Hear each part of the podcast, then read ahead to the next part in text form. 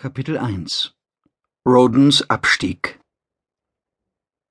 Perry Roden trat aus dem Transmitter.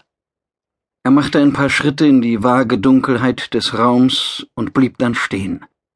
Für einen flüchtigen Augenblick erlebte er etwas wie ein Nachbild.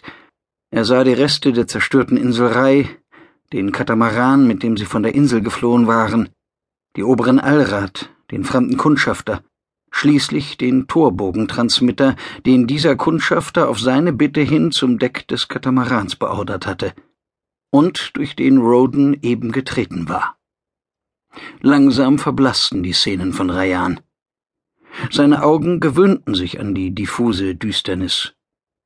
Einige Kontrollanzeigen am Transmitter leuchteten bernsteinfarben. Sie waren die einzige Lichtquelle im Raum und verbreiteten nur einen schwachen Schimmer. Wenige Meter vom Transmitter entfernt war es dunkel. Ihn fröstelte. Die Luft war kalt, sie schmeckte leer und dünn. Das Atmen fiel ihm schwer. Der Transmitter hatte die eine Wirklichkeit gegen eine andere vertauscht. Vom herben Aroma des Ozeans war nichts mehr zu spüren. Zögernd flackerte Licht auf. Wir sind in einer Höhle, hörte er Chucktors Stimme hinter sich. Roden nickte und drehte sich um. Der Verone war mit ihm zusammen durch den Transmitter gegangen. Er stand noch in der Nähe des Torbogens. Im Bogen glänzte es auf. Ein dunkles Gold oder Schlagmetall wie auf dem Hintergrund alter russischer Ikonen. Nur, dass dieser Glanz gegenstandslos war und die Figuren, die aus ihm hervortraten, keine Heiligen. Tora und Ras Chuba erschienen. Die Akonidin weiß wie Schnee, gespannt, aufmerksam, Ras, dunkelhäutig, athletisch und sofort präsent. Unmittelbar nach ihnen tauchten Reginald Bull und Sue Mirafiore im Transmitter auf. Bulls Hand lag leicht auf Sues Schulter. Ich hasse solche Verschwindekabinette, sagte Bull und schüttelte sich.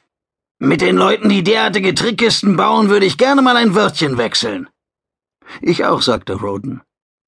Sie warteten, aber es kam niemand mehr. Der Transmitter schaltete sich aus. Wo bleibt Los Oser? Bull schaute Chakto verwundert an.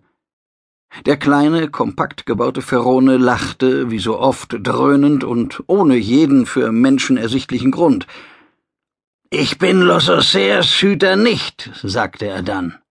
Etwas begütigend. Ich weiß nicht, wo er bleibt. Wo sind wir? fragte Sue. Sie atmete auffallend rasch, wie die anderen mittlerweile auch. Keine Ahnung, sagte Chaktor. Roden und Bull verständigten sich mit einem Nicken und begannen, die Wand der Höhle systematisch nach einem Ausgang abzusuchen. Sie bewegten sich langsam im Uhrzeigersinn, tasteten vorsichtig herum. Perfekt, sagte Bull nach einer Weile.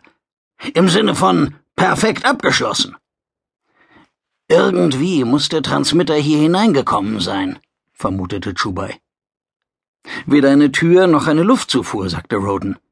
Der Raum ist nicht groß, die Luft wird nicht besser. Sie versuchten, den Transmitter in Betrieb zu nehmen und neu zu justieren. Beides misslang. Lossocer, der alte pharaonische Transmitterwächter, war der einzige unter ihnen, der diese Geräte zumindest in Ansätzen beherrschte, aber Lossocer war nicht erschienen. Wieso? fragte sich Roden. Ein Gerätedefekt? Oder hatte der Kundschafter ihn zurückbehalten? Er wandte sich von der Maschine ab und warf Chuba einen Blick zu. Versuchen wir es? Der große Mann nickte. Ich probiere es erst allein und schaue mich um. Roden widersprach. Verschwenden wir keine Kräfte. Er streckte dem Teleporter die Hand hin. Chubai griff zu. Sein dunkles Gesicht glänzte schon jetzt vor Anstrengung. Er atmete einige Male rasch hintereinander ein, dann sprang er.